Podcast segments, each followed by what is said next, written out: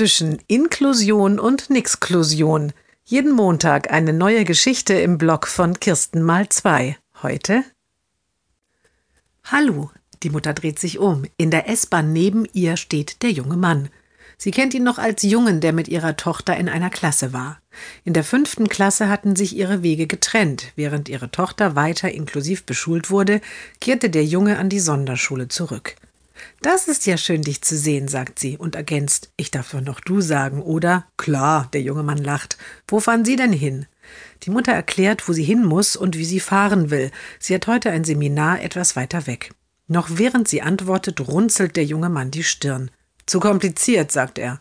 Dann zieht er sein Handy hervor, öffnet eine App, tippt in rasender Geschwindigkeit etwas ein und erklärt ihr dann, wenn sie die nächste Station schon aussteigt, spart sie sich einmal das Umsteigen und früher da ist sie auch noch.